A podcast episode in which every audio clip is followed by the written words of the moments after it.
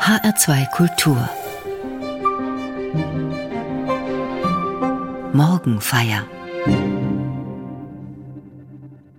In den vergangenen Wochen konnte ich häufig hören, wie Experten der Politik und Wirtschaftsfachleute auf ein Sprachbild zurückgegriffen haben. Das Bild der dunklen Wolke. Man sagt, das Wirtschaftsklima trübe sich ein, dunkle Wolken stünden am Horizont angesichts der Konjunkturentwicklung durch den Krieg in der Ukraine. Und ich dachte oft, okay, diese Sprachbilder sind anschaulich. Und doch habe ich ein Unbehagen gespürt. Angesichts der schwarzen Rauchwolken über den ukrainischen Städten wie Mariupol, Charkiw, rund um Kiew und anderen Städten wäre ich zurückhaltender. Ich wünschte mir manchmal mehr Sprachsensibilität. Denn in der Ukraine sind die dunklen Wolken kein Bild, sondern bittere Realität. Unter diesen dunklen Rauchwolken herrscht Zerstörung und Elend. Vom Krieg geschundene Menschen hoffen auf ein Ende der Gewalt. Das ist eben kein Vergleich zu dem, was es für uns bedeutet, wenn wir von dunklen Wolken an unserem Horizont sprechen. Aber wir verstehen sofort, was gemeint ist. Denn der Krieg dort löst auch viele Ängste bei uns aus. Und dies sind nicht unbegründet. Die Folgen dieses Krieges spüren wir schon jetzt, und die Unsicherheit, wie massiv die Konsequenzen sein werden, je länger der Krieg dauert, wächst sich zu wirklich existenziellen Ängsten der Menschen aus, die durch die zähe und lange Belastung der Covid-Pandemie sowieso schon sehr dünnhäutig geworden sind. Also stimmt es doch dunkle Wolken am Horizont. Real und bildlich. Sie verheißen nichts Gutes. Wenn es schwarz wird am Himmel, wie man so sagt, dann wird es ungemütlich. Dunkle Wolken am Horizont heißt, es gibt Ärger. Oder der Blick auf die Zukunft verfinstert sich. Und wir sagen, da braut sich etwas zusammen. Seit jeher muss der Wolkenhimmel herhalten, um besondere Erfahrungen des Menschen zu umschreiben. Das ist auch verständlich. In der Kulturgeschichte des Menschen war es zum Überleben unabdingbar, den Wolkenhimmel frühzeitig deuten zu können, um sich zu schützen. Für die Landwirtschaft, erst recht für die Seefahrt auf offenem Meer.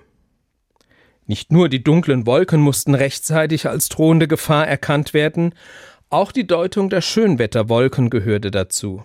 Kein Wunder, dass die Wolken des Himmels so sehr zu einer elementaren Erfahrung wurden, dass sie in allen Kulturen sprichwörtlich geworden sind.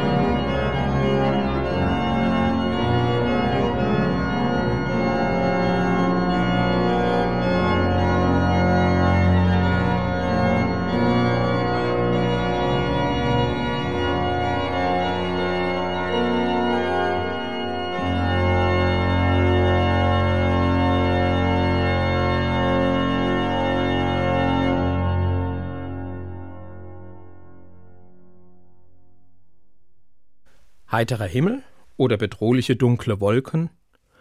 Wolken beschreiben nicht nur Naturphänomene, sondern auch Stimmungen. Sie versinnbildlichen existenzielle Situationen des Menschen. Diese Überlegungen helfen mir, einen Zugang zum heutigen Festtag Christi Himmelfahrt zu finden.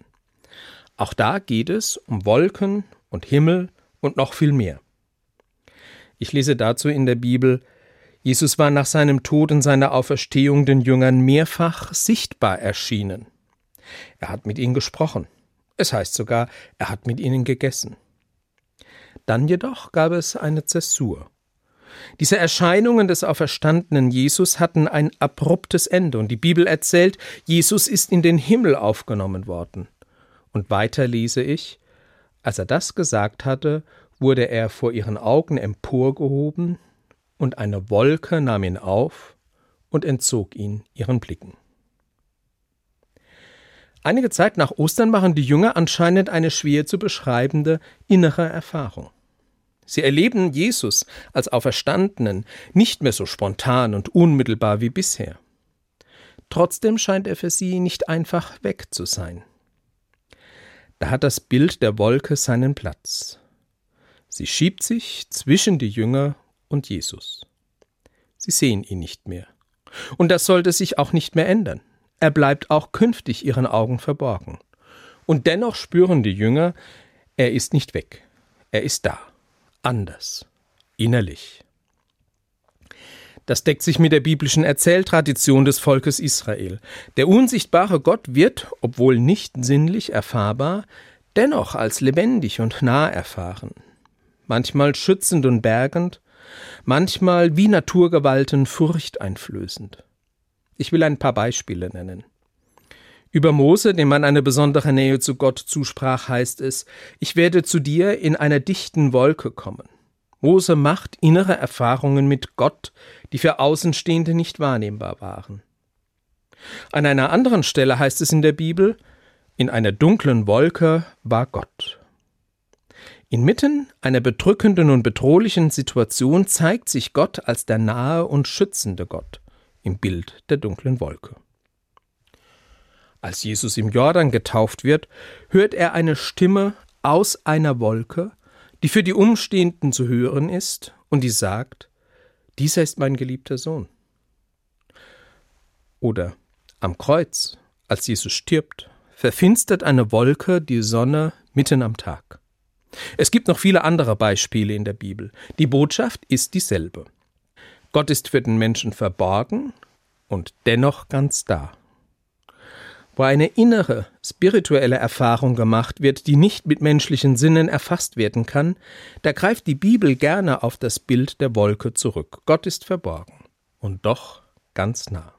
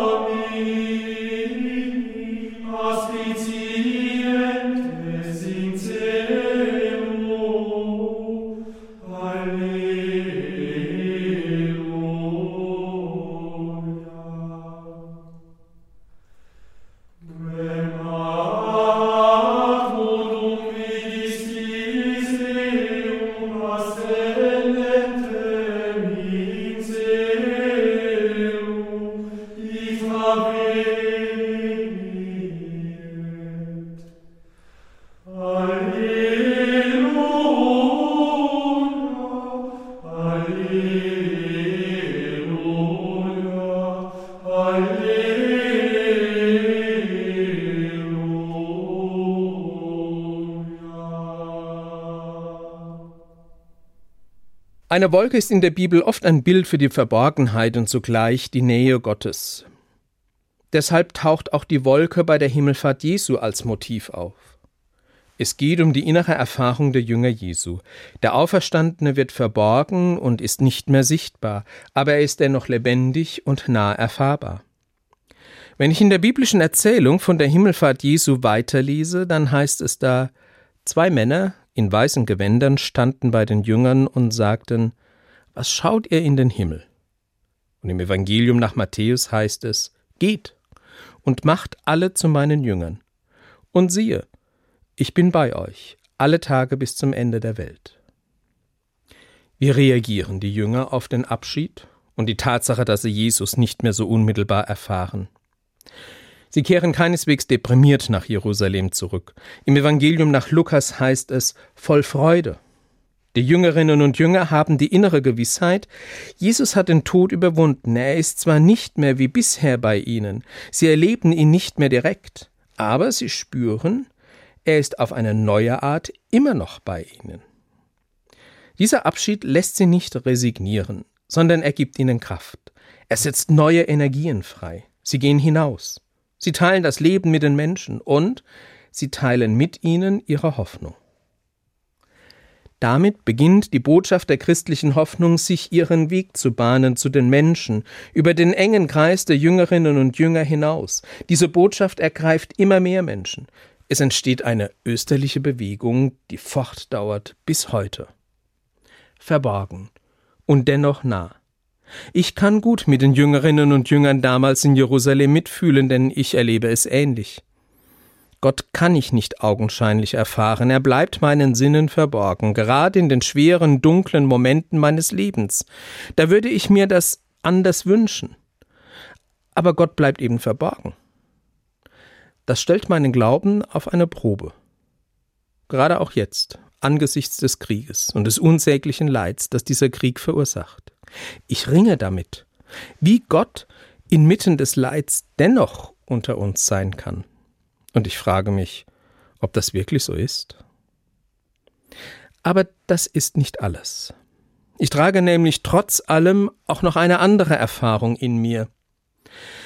In schwierigen Situationen meines Lebens haben mir mein Glaube und meine Hoffnung, dass Gott stärker ist als der Tod, wirklich schon viel Halt, Kraft, echte Ermutigung gegeben. Und ich weiß, mit dieser Erfahrung bin ich nicht allein. Ich teile sie mit so vielen, die ebenfalls an Jesus, den Auferstandenen, glauben.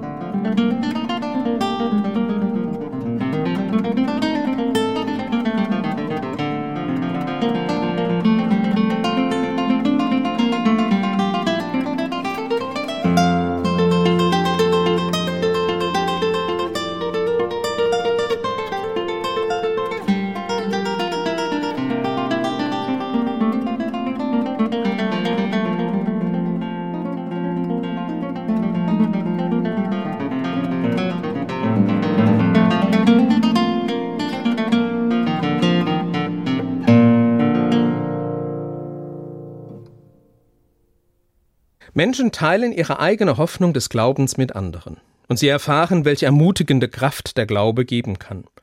Das geschieht seit gestern Abend bis zum Sonntag beim Katholikentag in Stuttgart. Tausende Menschen kommen zusammen. Sie sind nicht nur katholisch. Auf den Katholikentagen treffen sich Menschen aus vielen Konfessionen, aber auch Menschen aus anderen Religionen oder solche, die keiner Konfession angehören. Auf einem solchen Treffen geht es darum, gemeinsam den Glauben zu feiern. Die Besucher des Katholikentages diskutieren die bedrängenden Fragen der Gegenwart. Viele erhoffen sich neue Orientierung für ihr Leben, und die meisten bewegt die Frage, wie kann ich heute als glaubender Mensch Verantwortung miteinander und füreinander in unserer Gesellschaft übernehmen? Leben teilen heißt dann auch das Leitwort dieses Katholikentages. Die Jünger hatten bei der Himmelfahrt Jesu den Auftrag erhalten, zu allen Menschen zu gehen und mit allen den Glauben zu teilen. Das gilt bis heute. Was heißt es, das Leben zu teilen und Verantwortung in der Gesellschaft zu übernehmen? So viele Anknüpfungspunkte liegen offenkundig auf dem Tisch. Nur ein paar will ich benennen, die mich momentan besonders persönlich umtreiben. Derzeit heißt für mich Leben mit allen teilen und Verantwortung in der Gesellschaft übernehmen. Wie kann ich persönlich ganz konkret in der Not der geflüchteten Menschen helfen? Und welchen Beitrag kann ich persönlich dazu leisten? Leben teilen und als Christ Verantwortung in der Gesellschaft übernehmen heißt für mich derzeit aber auch, welche Haltung habe ich im Blick auf die friedensethischen Herausforderungen? Deshalb verfolge ich zum Beispiel mit Aufmerksamkeit und Spannung, wie sich andere Christen zum Thema Waffenlieferungen an die Ukraine positionieren. Kommt der christliche Glaube zu anderen Antworten als andere gesellschaftliche Diskurspartner? So bin ich gespannt, welche Signale vom Katholikentag in Stuttgart dazu ausgehen werden. Die Frage, was Leben teilen konkret heißt, fordert mich momentan durch Erfahrungen in meinem persönlichen Umfeld besonders heraus. Da beschäftigt mich die Frage, was kann ich tun, dass Menschen mit Demenz, aber auch ihre Angehörigen, die für sie sorgen, besser am Leben teilhaben können. Da erlebe ich eine große Not.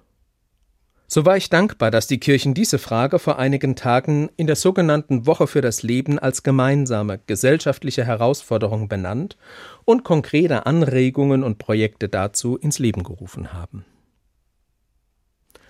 Als Vorsitzender des Aufsichtsrates unseres Caritasverbandes beschäftigt mich noch in einer anderen Hinsicht, was Leben teilen heißen kann. In der bedrängenden Frage des assistierten Suizids. Was sagt man Glaube dazu? Wie gehen wir in unseren kirchlichen Einrichtungen damit um?